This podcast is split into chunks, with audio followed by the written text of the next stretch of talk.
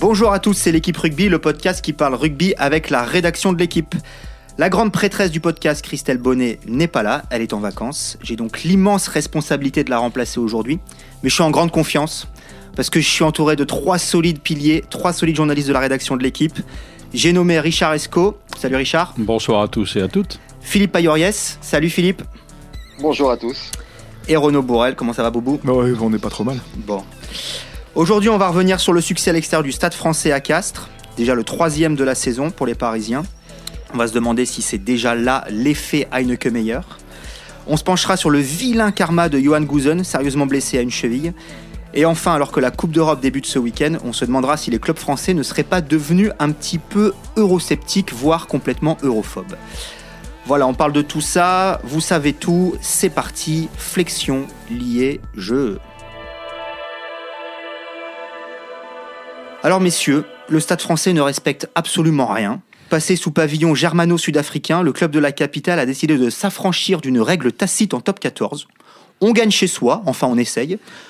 On perd à l'extérieur dans 90% des cas, et puis une fois de temps en temps, quand on est vraiment obligé, on s'arrache un peu pour aller gagner loin de chez soi.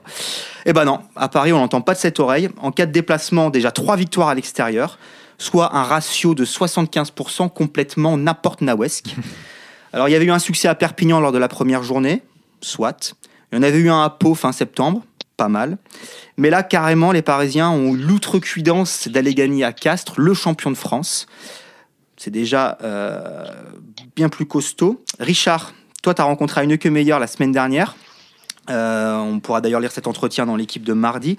Quelle est son approche notamment par rapport à ces matchs à l'extérieur? Qu'est-ce qu'il t'en a dit? Ah bah lui, il sait pas qu'il y a des matchs à domicile déjà et des matchs à l'extérieur. Pour lui, il y a des matchs de rugby, donc il est préparé. Tu sais la fameuse phrase les uns après les autres, les matchs après match. Mais là, lui, lui c'est vraiment ça.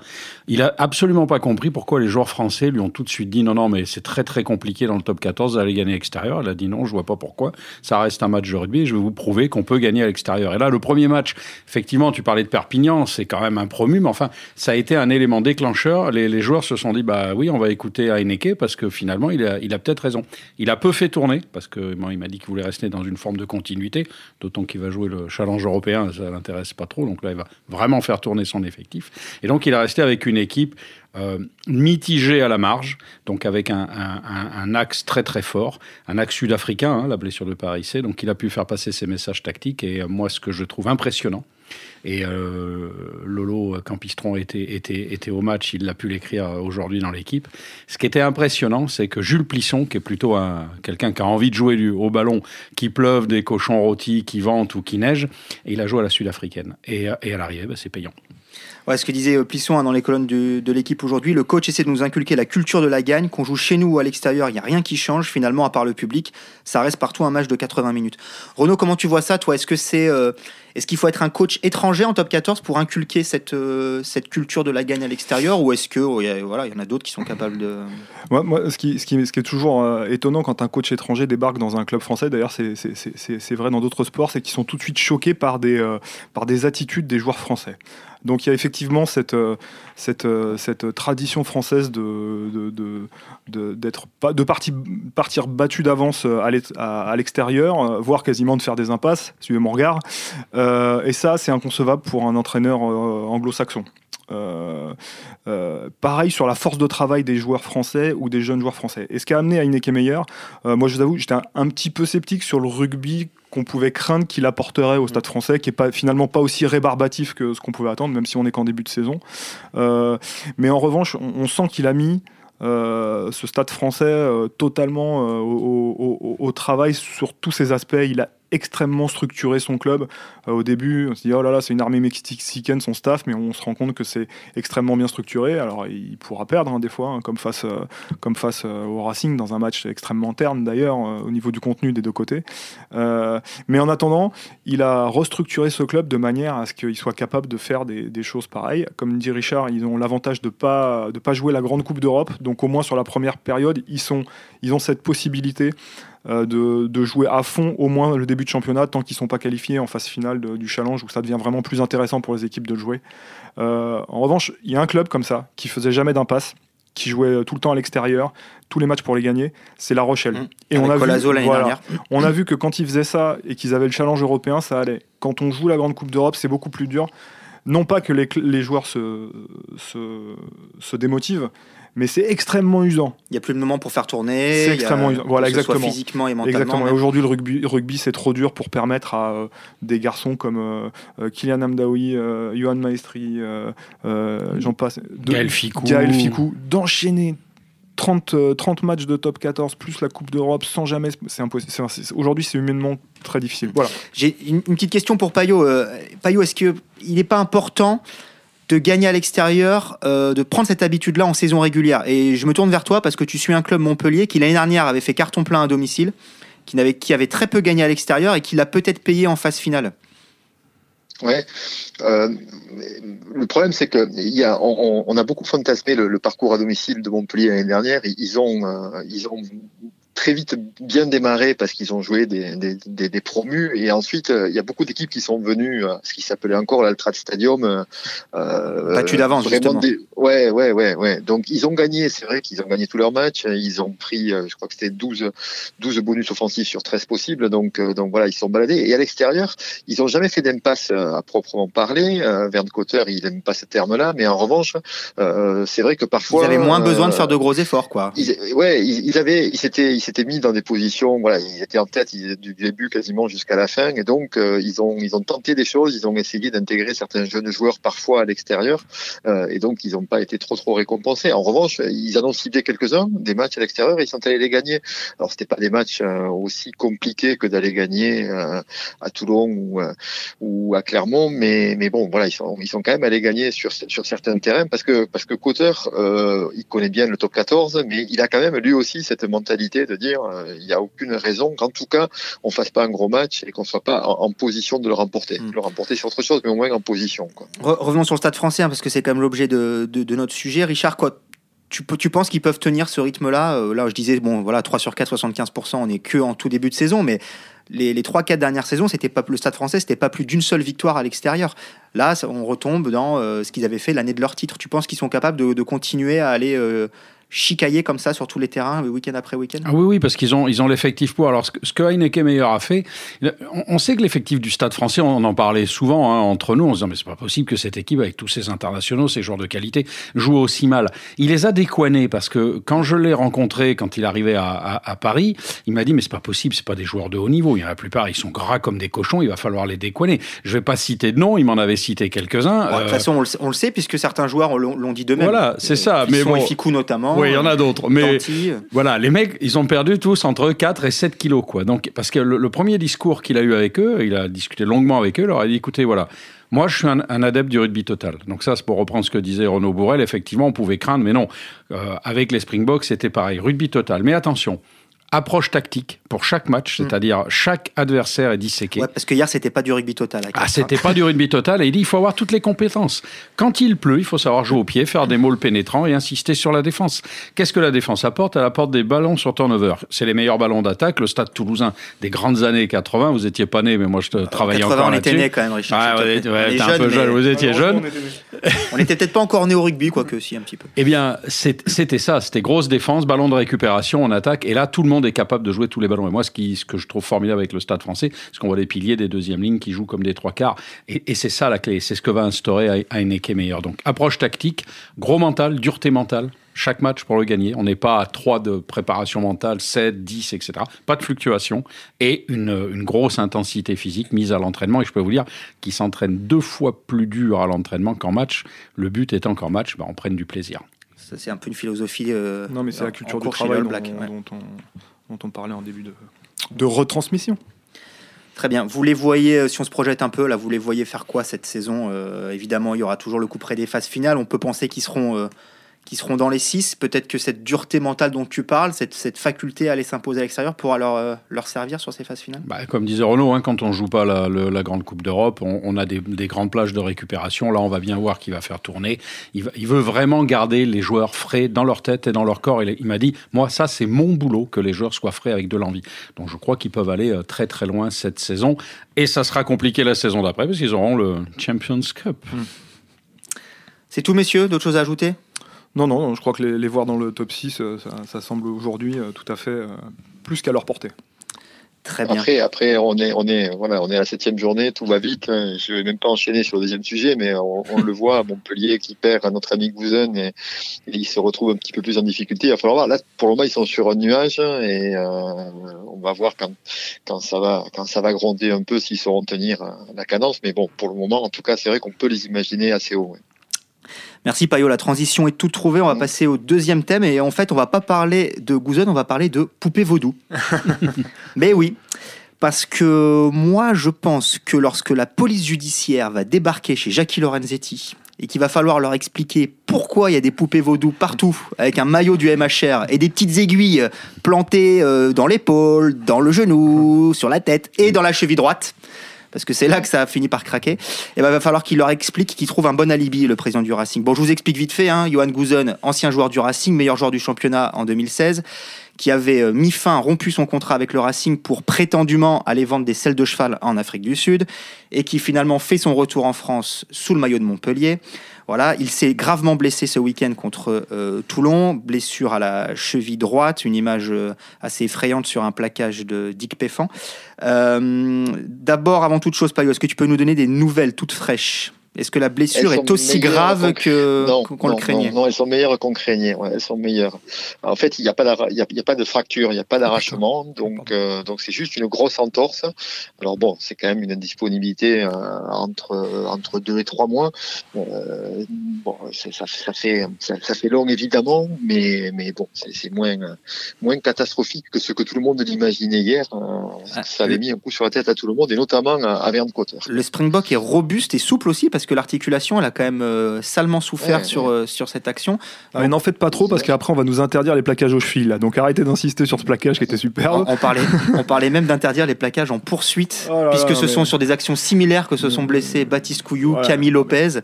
Euh, bon, très bien, mais tu disais, Payot, que ça faisait très peur à, à Verne Cotter. Est-ce que tu peux nous expliquer un peu pourquoi son absence dans le contexte actuel est, est, préjudiciable malgré tout avant la Coupe d'Europe pour, pour Montpellier? euh, pour deux raisons. La première, c'est que euh, depuis qu'il est passé à l'ouverture, il a commencé la saison en 15. Bon, c'est un joueur qui est capable de jouer à peu près partout, sauf à la charnière. Et euh, il a commencé en 15, il est passé en 10. Et depuis qu'il est passé en 10, le jeu de, Montpellier s'est quand même bien éclairé. Euh, voilà, il a pris ses marques. Hein. il faut dire qu'il est arrivé après deux ans d'absence dans un état de forme exceptionnel. Personne n'imaginait qu'il puisse être aussi vite à ce niveau-là. Donc, donc voilà. Et puis depuis qu'il s'était installé là, qu'il avait compris un peu comment ça fonctionnait, tout, tout se passait bien, il s'était parfaitement intégré et, on, commençait à, depuis, depuis en tout cas trois matchs, à voir Montpellier qui de nouveau jouait correctement au ballon. Donc ça c'était plutôt pas mal. Euh, donc voilà pourquoi euh, ça va être difficile de jouer sans lui maintenant euh, avec le démarrage de la Coupe d'Europe. Ça c'est la première chose. Et la deuxième c'est que les autres ouvreurs sont blessés pour le moment. Donc Ruden qui est censé être le numéro un à ce poste-là est blessé et ne reviendra pas avant 15 jours. Euh, celui qui est le plus à même de le remplacer, c'est François Stein qui s'est blessé également euh, sur le dernier match contre le Stade Toulousain. Donc, euh, donc voilà, on se retrouve sans aucun ouvreur de formation, en tout cas pas de formation, parce qu'il y a donc le, le, le, petit jeune du, du, du, centre de formation, Thomas Darmon, qui avait parfois dépanné la, la saison dernière, qui, qui, qui, peut, qui peut jouer à ce poste-là. mais bon, voilà quoi. Après, après, ça va être des solutions alternatives avec un gars comme Ruan Pinard qui peut monter en 10, euh, avec euh, Yann Serfontaine et avec euh, Alexandre Dumoulin qui a, qui a fait un intérim hier de 75 minutes plutôt plutôt probant, mais mais bon voilà là on, on passe à la Coupe d'Europe, ils vont jouer contre Edimbourg et, et je suis pas sûr que je, je, me souviens pas avoir vu Dumoulin donner un coup de pied hier. Donc voilà il a il a fait de son mieux, mais c'est plus un ouvreur en tout cas depuis, depuis plus de dix ans. Donc, donc si c'est lui qui, qui, doit jouer, ça risque d'être un petit peu plus compliqué que ça ne l'a été contre Toulon. Richard? Oui, bah, c'est la jurisprudence Saint-Zel. Hein. On a eu ce cas-là avec le Stade Rochelet quand il était entraîné par Patrice Colazo. Il n'avait absolument pas confiance en Brock James, ça c'était encore autre chose. Donc il avait mis euh, à l'ouverture Saint-Zel, qui est un ailier, un centre, tout ce qu'on veut, mais qui est un bon joueur de rugby. Oui, oui, un bon joueur de rugby, exactement le profil de Dumoulin, parce qu'il ne met pas un coup de pied, et donc ça avait complètement changé le jeu et, et euh, les adversaires de la Rochelle s'en sont pleins parce qu'ils ont été transpercés de partout et ce jeu au pied donc a été transformé par du jeu en pénétration dans l'endroit le plus stratégique, le plus faible, hein, c'est le, la zone 10. Et là, bah, quand on a des, des très grands joueurs physiques en zone 10, c'est un petit peu plus compliqué pour l'adversaire. Ça peut changer et complètement métamorphoser le, le, jeu de Montpellier, mais pourquoi pas, euh, je dis pas en mieux, mais en tout cas, euh, ça, ça va peut-être pas l'affaiblir. Toi, tu penses qu'ils peuvent attaquer la Coupe d'Europe euh, malgré tout, confiant Payot, tu m'arrêtes si je me trompe, mais l'année dernière, Cruden se blesse à peu près au même moment, non? Il, lance Darmon au, Leinster, qui, le pauvre, euh, coule, un peu. Montpellier en Coupe d'Europe, euh, Payot, je pense pas que ça soit un gros objectif. L'objectif, c'est plutôt d'aller d'aller chercher un titre. Je suis pas persuadé ah, que dans l'état où ils sont à l'heure actuelle. Après de la Coupe d'Europe, si vous voulez bien. mais... Je suis pas, je suis, pas complètement d'accord avec toi, Richard. Je trouve que la Coupe d'Europe, c'est justement pour pour Montpellier qui court après un titre euh, qui légitimerait totalement le projet d'Altra depuis qu'il est arrivé. La Coupe d'Europe, c'est une c'est c'est une c'est une compétition qui est taillée pour ce Montpellier comme l'était comme il comme elle l'était pour euh, le, RCT du début des années Boudjelal, c'est-à-dire qu'il a un très, beau, très, gros effectif, alors qui évidemment s'est affaibli avec le nombre de blessures. Euh, ce sont en général des poules euh, desquelles Montpellier doit pouvoir sortir facilement, accueillir un quart. Ensuite, on est sur, sur des phases de coupe où là, ils ont les joueurs pour faire la différence.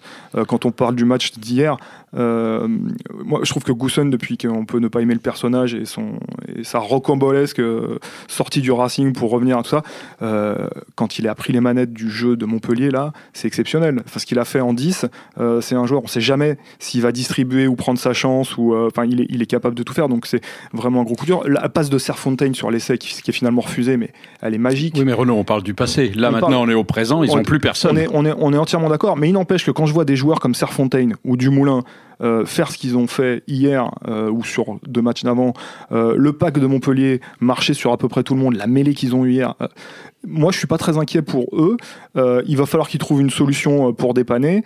Euh, étant donné l'effectif qu'ils ont, elle existe. encadrer un jeune du centre de formation avec des mecs comme Serfontaine, justement, comme Dumoulin, avec un pack pareil, c'est quand même moins alléluia que si on est le stade Rochelet de l'an dernier qui a zéro ouvreur ou, et, puis, et puis un pack qui, un pack qui avait beaucoup, de, beaucoup, de, beaucoup d'absents. Payot l'a dit, il y a Cruden quand même derrière. Hein, donc il y a un All Black en réserve de la République, même si Rodino, Payot, il peut revenir quand, tu penses euh Mais Le problème, c'est que tous les deux, que ce soit Cruden et, et, Stein, euh, dans, dans, dans, un, ouais, dans un monde idéal, serait revenu après les deux matchs de Coupe d'Europe, donc pour le prochain match de championnat. Euh, sauf que euh, là, euh, hier au soir, il ne le savait pas, mais il va regarder s'il n'y a pas moyen de précipiter le retour d'un de ces deux. Alors absolument pas pour samedi, ça c'est impossible pour pour jouer contre Edinburgh, mais peut-être la semaine d'après pour aller à Newcastle. Ça peut être ça la solution, d'en faire revenir un juste un petit peu avant la date initialement prévue. Si on s'intéresse juste à son cas personnel, à c'est aussi pour lui un coup d'arrêt. Je ne sais pas du tout s'il était dans les plans d'Erasmus euh, en Afrique du Sud, mais il aurait pu postuler pour une place euh, chez les Springboks pour la tournée de novembre. À, l'heure actuelle, de ce qu'on en sait, non. Mais Pollard et Yankees qui sont les voilà, On euh, sait toujours que ça peut dépanner, hein, bien sûr. Il a toute la liste. D'ailleurs, il est venu à Montpellier, hein, Erasmus, pour regarder. Il sait très bien qu'il peut piocher à n'importe quel moment sur, dans, dans la liste, dans l'effectif de, de, Montpellier. Mais Goussen, non, non, était pas. Son, son arrêt, son retour précipité en Afrique du Sud, son séjour un peu euh, paradoxal là-bas, pour, ne pas dire autre chose, je pense que ça l'a un peu coupé de, la zone internationale. Hein. Très clairement, il est, là pour jouer à Montpellier, mais je pense pas qu'Erasmus le mette dans, les plans. Mais pour revenir sur Montpellier, moi, Montpellier, je trouve pas excellent en début de saison. Et quand je disais que ne pas miser sur l'Europe, il faut être bon en Europe quand on est déjà assez relativement serein en top 14. Là, je trouve que Montpellier fait un début de saison poussif, très particulier. On retrouve pas de jeu, on sait pas trop comment c'est structuré. C'est assez classique. Et il me semble que pour bien figurer en Coupe d'Europe, il faut avoir une, une forme de sérénité dans le jeu que n'a pas aujourd'hui Montpellier. Et eh ben justement, vous, faites, vous, êtes, vous êtes très très bon aujourd'hui. Vous me faites les transitions euh, vous-même. On va parler de cette Coupe d'Europe. Elle commence ce week-end, première journée de Champions Cup. Euh, bah, qu'est-ce qui se passe en fait, messieurs? Il y a un problème. Ça fait trois ans qu'il n'y a pas eu un titre français depuis le, triplé finalement de Toulon, 2013, 2014, 2015. Alors c'est vrai qu'on a eu quelques petites finales par-ci par-là, enfin trois finales quand même, hein. deux finales du Racing, une finale de Clermont. Mais on a le sentiment que euh, voilà, c'est plus euh, une chose française cette Coupe d'Europe. Qu'est-ce qui se passe? Ils sont devenus eurosceptiques les clubs français, Renault Ou europhobes euh, ce que je sais, c'est qu'en tout cas, de, la part du public, il y a une espèce d'europhobie on, aime moins cette Coupe d'Europe que le top 14, et ça, c'est quelque chose qui me dépasse personnellement. Pour avoir la chance de couvrir des matchs de l'un et des matchs de l'autre, c'est presque une récréation quand la Coupe d'Europe arrive, ne serait-ce que parce que l'arbitrage permet de voir plus de jeux, parce que vous avez des équipes qui sont, qui sont là pour pour jouer, donc vous êtes obligé de leur répondre. Donc bon, ça c'est une chose. La deuxième chose, vous avez par exemple le Leinster qui, qui, qui, qui, est, monstrueuse et qui est énorme. Bon, bah, le Leinster vit ses saisons pour cette Coupe d'Europe. Euh, c'est un objectif euh, plein et entier. Mine de rien, quand vous arrivez en finale de, de Coupe d'Europe face au Leinster, comme c'est arrivé au Racing, vous êtes face à un adversaire qui, s'il perd, a raté sa saison. Le Racing a la possibilité de se dire bon, bah, on se refera en Coupe d'Europe. En championnat. En championnat, pardon. Euh, bon, bah ça, même si tous les joueurs, tous les entraîneurs vous disent oh, mais non, c'est pas vrai, il y a quand même un petit quelque chose dans l'arrière-pensée. Enfin voilà, vous, vous êtes moins la tête sur le bio dans ces cas-là. ensuite, vous avez aussi, et ça c'est une statistique qui est apparue sur Twitter le, week-end dernier, sur le, volume de jeux proposés.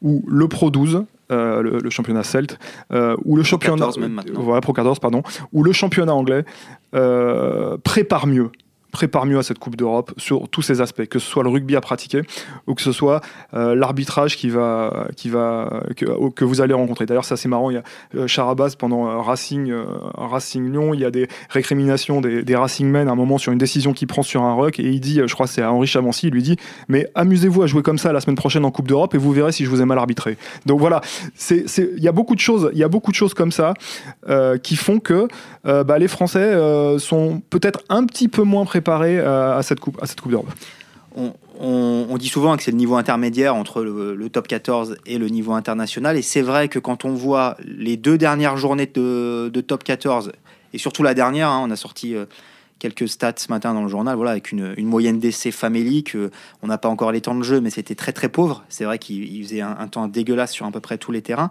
Euh, voilà, on n'a pas le sentiment que les clubs français se sont préparés au mieux avant cette première journée de Coupe d'Europe, Richard. Ah non, non, non, il y a une rupture, euh, il y a une rupture incroyable entre le, top 14 quand il est comme ça dans des conditions quasi hivernales et, le, reste du rugby européen, que ce soit en, en League Celt ou en championnat anglais des championnats qui se jouent sous la pluie et parfois dans la boue et dans des conditions quasiment pires que ce qu'on a vu ce week-end. Et les temps de jeu, euh, le volume de jeu euh, reste très proche du niveau international parce que tu disais Clément, euh, c'est le niveau intermédiaire. Moi, je pense qu'il se rapproche plus du niveau. Il est plus sur le plus proche du niveau international que, du niveau que du niveau du top 14. Alors il y a autre chose et ce que disait Renaud est intéressant, c'est que les, les grandes, alors c'est pas des clubs, hein, sauf chez les Anglais, mais autrement c'est des provinces. C'est mm. pas pareil identifient clairement et euh, dès le début de la saison leur objectif. Et leur objectif est immanquablement la Coupe d'Europe. Euh, dites-moi quel est le président ou l'entraîneur d'un club de top 14 qui, a, qui nous a certifié que son objectif prioritaire, c'est la Coupe d'Europe bah, Depuis le Grand Toulon et depuis et, maintenant Clermont n'y est plus, alors qu'ils en avaient fait un objectif euh, assumé, c'est vrai que c'est. Voilà. Et d'ailleurs, c'est la question que je voulais poser à Payot, parce que Payot. Alors moi, j'ai un club, hein, juste avant, il y a un club, et c'est off, c'est le Racing. Euh, le Racing qui. C'est plus off, merci Richard. voilà. bah, il faut bien, faut bien porter un petit peu de piment dans le, dans le plat. Et donc, c'est off, mais le Racing vise la Coupe d'Europe. Ouais, non, mais c'est même pas. Enfin, c'est off, oui et non, parce que. Non, mais ça n'a pas été annoncé officiellement. Oui, mais Laurent, notre objectif. Laurent Labitte le, le, dit entre les lignes euh, dans le journal après la défaite contre Lyon. Et puis, c'est une équipe qui a, qui, a, vécu sur les trois dernières Coupes d'Europe deux finales. Donc on sent bien que c'est quelque chose qui les, qui les, qui les titille. Mais je voulais demander à Payot, parce que Payot était à, Toulouse pour la présentation de la Coupe d'Europe la semaine dernière. Et ma question est la suivante. J'ai pas l'impression que le casting en plus cette année incite beaucoup à l'optimisme. Je m'explique, on a Castres et Montpellier, dont on sait que ce sont pas deux clubs qui sont viscéralement attachés à la, à la Coupe d'Europe, par le passé en tout cas, il y a très peu de phases finales. Lyon qui va la découvrir, Toulouse qui revient, je pense, un peu sur la pointe des pieds, voilà, et Toulon qui va vraiment pas fort. Donc en gros, est-ce qu'il reste que le Racing, Payot? Alors ouais, alors moi je vais, je, vais, prendre le problème dans l'autre sens, ah. euh, exactement dans l'autre sens. Lyon, c'est la première fois comme La Rochelle la saison passée. Euh, donc ils vont avoir envie de la bouffer, tu crois? Ils vont avoir envie de la bouffer. Et puis de toute façon, voilà, ils la découvrent, ils vont y aller euh, sans, sans aucune pression, euh, en regardant un petit peu où ils en sont euh, au mois de décembre. Et puis à ce moment-là, s'il y a des choix à faire, ils les feront. Mais au moins jusqu'au mois de décembre, ils vont être dans la compétition. on parlait de Toulon, donc Toulon et Montpellier sont dans la même poule. ils se retrouvent avec Édimbourg qui fait un début de saison très moyen et il se retrouve avec Newcastle qui est dernier pour le moment. Donc euh, voilà, on sait que les premières journées sont très importantes. Si Montpellier domine Edimbourg ce week-end et que Toulon se refait la santé contre Newcastle à Mayol, euh, ils seront lancés, ils vont euh, et ils vont croquer là-dedans. voilà, je pense. Et puis Toulouse, c'est pareil. Toulouse, c'est quand même l'équipe qui a qui en a gagné le plus, me semble-t-il, des coupes d'Europe. Donc ils reviennent là, ils ont été sevrés pendant une saison et je pense dans une vont, dans une poule démoniaque hein, avec le Leinster champion en titre, mais... les Wasps et Bass. C'est une poule. Je, je, vais pas vous dire de bêtises, mais euh, j'avais vu passer ce chiffre. Euh, quelqu'un avait calculé le nombre de titres cumulés dans la poule. Je crois qu'on est pas loin des 20 titres cumulés. Euh, non, peut-être pas. Je dis une bêtise, mais les, 12 titres cumulés en Coupe d'Europe. Ouais, Payot, si tu le prends à, l'envers, moi je vais mettre des bémols à la clé quand même. Franchement, Toulouse, on voit qu'ils sont sur un sur un temps très faible pour avoir discuté. C'est sur lesquels j'ai exagéré. oui, c'est vrai. Là, mais voilà, je reconnais ton honnêteté, c'est tout à ton honneur. Et pour avoir discuté avec Pierre Mignoni euh, hier, euh, hier au téléphone comme ça, alors je lui demandais euh, comment tu, tu, C'était off ou pas? Comment tu prévois Ben ça va plus l'être. Comment tu prévois Comment tu prévois d'aborder cette Coupe d'Europe? Il m'a dit, écoute, on va faire tourner. On n'a pas un effectif pléthorique, et surtout, moi, je veux pas faire de distinguo entre la Coupe d'Europe et le Top 14. Donc pour moi, ça va être une continuité. Mais je sentais bien dans ce qu'il me disait que quand même c'est pas la priorité absolue de Lou, le président. Vous voyez que c'est symptomatique quand même. Vous imaginez, enfin, c'est quand même incroyable que euh, aujourd'hui on en soit à débattre de est-ce qu'ils vont jouer cette Coupe d'Europe ou pas. Mm. C'est enfin c'est c'est c'est un débat qu'on pouvait longtemps avoir sur le challenge et qu'on a presque aujourd'hui sur la grande Coupe d'Europe. Le rugby le rugby va crever de ça en tout cas au niveau français, c'est-à-dire de ces impasses euh, pourries en top 14 et du fait de euh, ah cette année est-ce qu'on la joue ou pas la Coupe d'Europe? Mais c'est incroyable. Ouais, je pense Alors il y, a plein de il y, a plein il y a plein d'explications mais qui n'excusent pas cet état de fait aujourd'hui, de mon point de vue. Mmh. Voilà. Non, mais j'imagine qu'il disait ça euh, par prudence, peut-être, euh, Mignoni, non, euh, Juste pour rappel, leur pool Cardiff, Glasgow, Saracens. Moi, il m'a dit. Donc bon, c'est vrai que. Il m'a dit, j'ai l'impression de jouer l'Angleterre, l'Irlande, l'Écosse. C'est vrai que si on reste sur les deux dernières saisons de Glasgow en Coupe d'Europe, ils peuvent venir faire 10 tours de magie à Lyon. Et, et, il y a un club français qui perd son premier match à domicile. Bah, vous pouvez être sûr que la mmh. Coupe d'Europe, elle est terminée après la première journée. Bah, serait-ce que par la structure de la compétition. Hein, euh, voilà, première défaite. À un moment, il se dira bon, bah, je vais aller me refaire là-bas, puis je vais tout gagner. Et il fera euh, tourner. Voilà. Mais c'est ce qu'a fait Castres pendant des années. Et Castres est arrivé au titre de champion de France pour, avec ça, en faisant des impasses à l'extérieur en Coupe d'Europe et sans mettre le paquet parce que ça ne les intéresse pas. Arrêtons-nous deux secondes sur Castres. Est-ce que, et peut-être je pose la question à Payot, est-ce que justement c'est c'est pas cette année où on peut voir un changement chez eux? J'ai l'impression quand même Curios, il aimerait bien partir de Castres euh, en ayant laissé une autre impression en Coupe d'Europe, non? Ouais, c'est la première fois qu'ils disent plus ouvertement qu'ils la visent. Le problème, c'est que voilà, ils ont perdu contre le Stade Français ce week-end. C'est pas la meilleure des manières d'aller à Gloucester. Et euh, voilà, je pense que si euh, ils gagnent pas à Gloucester, euh, derrière, ils vont piocher un petit peu et puis et puis ils vont revenir comme les saisons passées à se recentrer sur le championnat et à la laisser un peu partir. Quoi. Et puis, je sais pas si tu seras d'accord avec moi, Payot, mais petit bémol aussi sur le, le, le, rugby proposé par Castres, qui est un rugby très rugueux. Euh, pénible sur les points de rencontre. Et ça, les arbitres en Coupe d'Europe, ils aiment pas du tout. Et c'est là qu'en général, les, équipes françaises qui sont un peu batailleuses, qui sont un peu, euh, pénibles à jouer, souffrent énormément, notamment en termes de, discipline. Et c'est peut-être là où c'est une équipe qui, pour qui, là, pour le coup, la Coupe d'Europe va moins bien.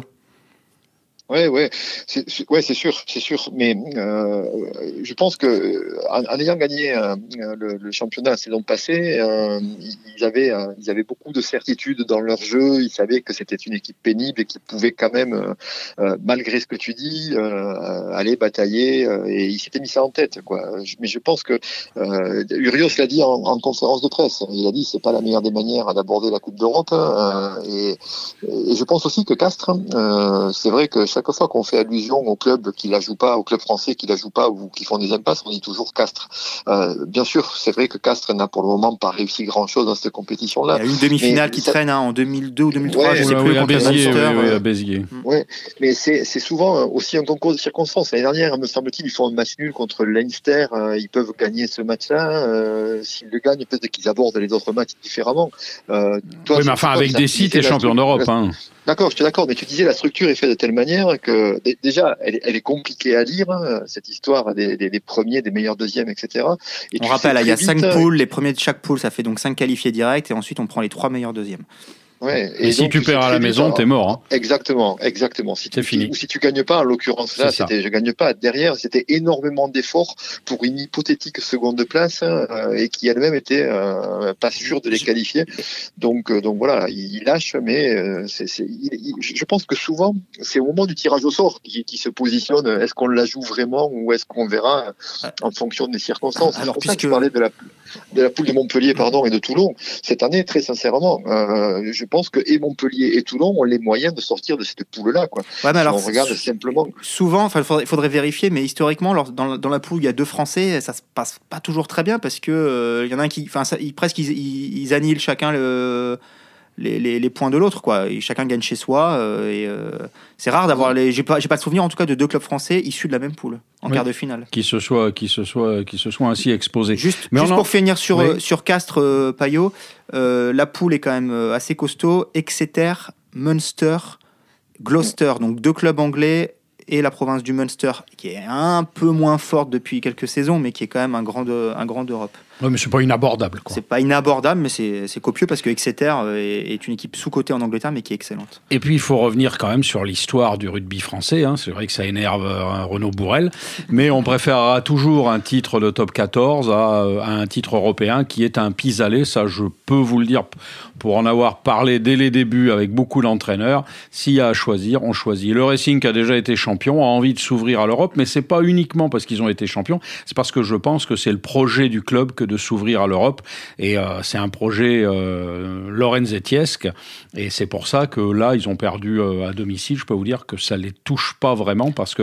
non, non. L'objectif pour eux, c'est d'être champion d'Europe.